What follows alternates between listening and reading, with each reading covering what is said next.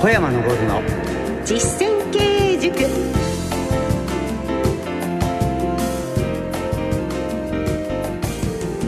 ご機嫌いかがですか？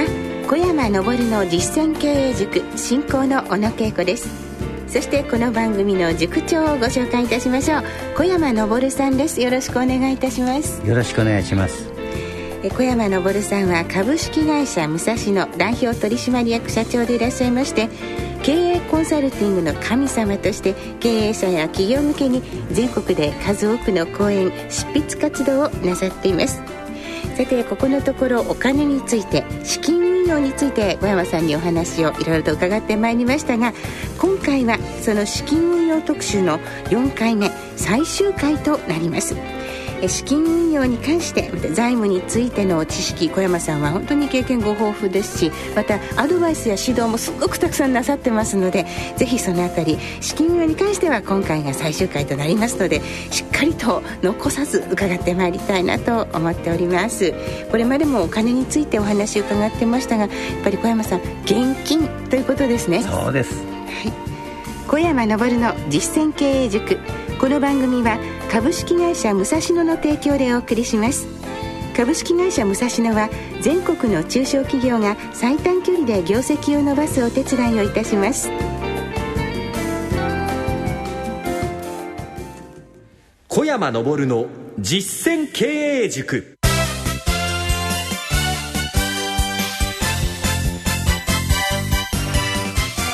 それでは株式会社武蔵野代表取締役社長小山昇さんとお送りしてまいりますがこの番組は経営者をサポートするお話特に中小企業の経営者の皆様に役に立てていただけるような内容で進めております。さて、えー、この番組ずっとお聞きの方はもうしっかり覚えてくださったと思うんですが小山さんが提唱されています経営の4つのポイント。そのポイントが最初は環境整備そして経営計画書それから今テーマにしています資金運用財務ということになります。もう一つは社員教育でしたよね。はい、しっかり覚えましたがその3つ目の資金運用と経営計画書これはやはり密接な関係があると思うんですがそのつながりについて今日はお話伺ってよろしいですか？はい。まずその経営計画書ですが経営計画を手帳サイズにまとめると良いというお話でしたよね。そうですね。はい、えー、まず、いくらの利益を出すかって、ここもお金ですよね。はい、それをですね、計画をして、そしてそれを利益を出すために、まあ、売り上げ上げるために、どういう方針でやるかという方針を決める。はい。そして、そのことによって、それの実行スケジュールを決めたりしていく。はい。ね。あるいは方針を明確にして、経営計画書にまとめて、経営計画発表会っていうのを開催して社長の口から話をしていく、はい、そういうことをやっております。はいそして経営計画の徹底を決めるということで5つのステップになるわけですね。いうところまでずっと進めるのが経営計画書ですね。そこで今あのおっしゃった中で経営計画発表会と資金運用面の関連についてはいかがでしょうか？あのね、私も会社の社員、えー、計画書を作って、社員の人に渡すと、誰も読まないの。えー、またそう本当なんですが、誰も読みません。暑い時はこう、うちわの代わりに使ってるのが関の山で。えー、そこで、はい、ね、えー、ホテルに集めて、ね、私が大切なところを読んで、説明をするんです。なんか発表会っていうと社外に向けてだけのような気がして、まずは社内の方も含めてきちんと発表する。そうすると、ええ、社員の人って緊張しないんです。そこでね、LINE をお呼びするんですね。それは私の仲間の社長。それと私が緊張する。それからもう一つ金融機関さんに来ていただいて、そして武蔵野はこういう方針でやりますよということを話をしていくわけですね。なるほど。内側の方、そして外の方、皆さんに向けて発表されると、はい、うわ、ちょっとドキドキしませんか、うん、緊張しますけど。そうです。で、その時に銀行の支店長さんも招いて、来ていただくということですよね。そうですね。ですけれども、支店長もですね、会社が赤字だと来ない。え えー、いや、本当に。それからですね、会社によってもね、規模が小さいと支店長は来ません。規模の小さい会社ってこの発表会はしなくても。やった方がいいの。銀行の担当者が来てくれるからやった方がいいんですよ。なるほど。じゃあ規模が小さいからうちはいいやなんてことはしない方がいいですか、はい、本店のリングは、支店長が書かないで、担当者が書いてる。はい、だから本当は担当者のがいいんですよ。なるほどね、はい、そういう方にも参加していただける会社を知ってもらえる機会。そういうことなんですね。なるんですね。はい。では実際にじゃあ開催するといたしますと今度はどのような構成でどういうふうに進めていけばいいんですか？それはですね第1部と2部がありまして、はい、第1部は経営計画の発表なんですね、はい、支店長はですね私の話聞いてね。ええ何をしてるかというと社員の人がどういう姿勢で聞いてるかということを見てるんですよ。えー、ここがですね違うの、えー、ところが仲間の社長はどういう方針かっていうのを聞いてるなるほど。違うの、はい、視点がですね。えー、おじゃあ銀行の担当者はあるいは支店長は社員を見ている。そうです。これからこの会社はどうだか。そう大丈夫かなと、えー、それから、はい。えー、第2部は、えー、パーティーをやってその時にですね、えー、第1部と第2部のギャップがある方がいい。ですから第1部は粛々と、はい、厳粛にやって、はい、ね、第2部はパッと弾けて、えー、っていうふうにやると、大体評価高くなりますね。こういう構成も演出の一つですね。はい。はい。2部に分けて、粛々、そして、あとはパッと。そうです。はい、わかりました。さあ、そこで、えー、例えば銀行の支店長さんが来てくださったりして、うん、これからまあお付き合いをするわけですが、そういう時にその銀行の担当者の方とどういうふうに付き合って、どうやり取りしたらいいんでしょうか？あの、担当者の方は、ええ、ね、イケイケどんどんの、あるいは積極的な人と、やる気のない人といるの？あ、担当者の方そのものがですね。小野さんとこの社員もそうだし、武蔵野社員もそうですし、えー、銀行の社員もみんな優秀じゃないの。ええー、いろんな方いますよね。ダメなのもいるの当たり前じゃないですか。ダメなのは。いや、本当なんですから。でも、その担当者は私たちは選べないですよね。どうやったらいいんですか？選べないから、どうするかというと、えー、1個の銀行だけと付き合うのがダメなんです。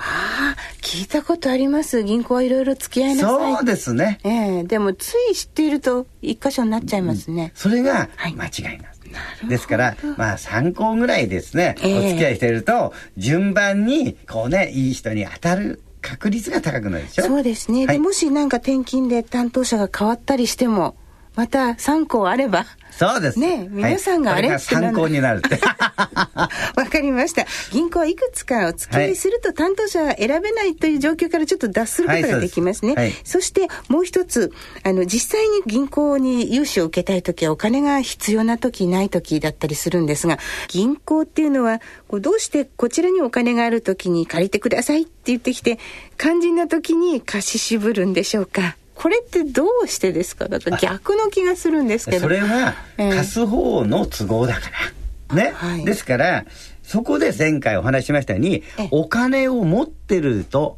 キャッシュを持ってると、この会社はお金貸しても大丈夫だからと言って貸してくださるんだ。お金がないと貸してくれないの。だから、お金を借りて持ってることが正しいんですよって、つながりましたか？前回の話と。ああ、そう、ということはお金があるいい時に借りておくっていうそうですよ。一歩先にしておかないと、はい、すってんてんになってくださダメ。ダメなの。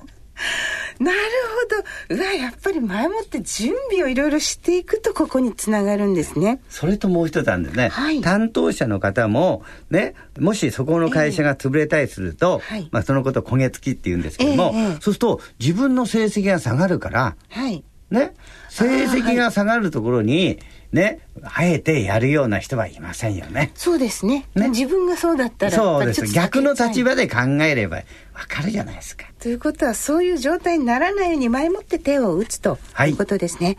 わ、はい、かりました。これから銀行ともっと堂々と付き合います。はい。ありがとうございました。小山昇の実践経営塾。それでは、今日の一言、小山さんお願いいたします。はい。経営計画書を作ると、ね、まず方針が明確にすることが大切なんですね。はい。そして、そのことによって、経営計画書の中にいろんな数字が入ってくる。ええ、数字が透明線なんですね。ええ、そのことはですね、銀行が信用するんです。あるいはですね、決算をして、月次決算をして、はい、どのくらい早くできるか。数字が早く出るということは、不正をしてないから。これもまた信用なんですよ。へえ、そんなところにも信用が見えるんですね。はい、月次決算を早くする。はい。これも一つの大きなポイントで、なんかすぐ頑張ればできるかもしれません。なんとかなります。はい。ありがとうございました。今日は資金運用について特集の最終回でお送りしてまいりました。ここでこの番組をお聞きの皆様にお知らせです。小山さんが経営する株式会社武蔵野の現地見学会。9年間で延べ7400人以上も参加したという人気のプログラムをご紹介します。この現地見学会では、小山さんが強い会社の作り方について講演を行うほか、株式会社武蔵野本社や営業所をご案内します。現場の見学を通して小山さんが実践されている儲かる仕組みを直接学ぶことができるんです。さらにご参加いただいた経営者の皆様には懇親会の席で小山さんとお食事をしながら交流できるという充実のプログラム内容です。この見学会は月に2回ほど開催されています。参加をご希望の方は株式会社武蔵野のホームページをご確認の上、お申し込みください。お電話でのお問い合わせは、042-383-6340 042-383-6340また、メールの場合は、k-support アットマーク、武蔵野 .jp までお願いいたします。ラジオでお聞きの小山さんの経営ノウハウを直に学べるチャンスですから、皆さんぜひチェックしてみてください。以上、お知らせでした。さて、今回は資金運用についてお送りしてまいりました。やはりこう、お金についてってとても難しいことですけど、いろいろな付き合い方があるんですね。そうです。ええー、なんか元気を出して、お金と上手に付き合っていきたいなと思いました。はいはいさて、小山さんへのご意見、ご質問などお待ちしております。できるだけたくさんの皆様の疑問、そしてお悩みを解決したいと思っておりますので、どんどんお寄せください。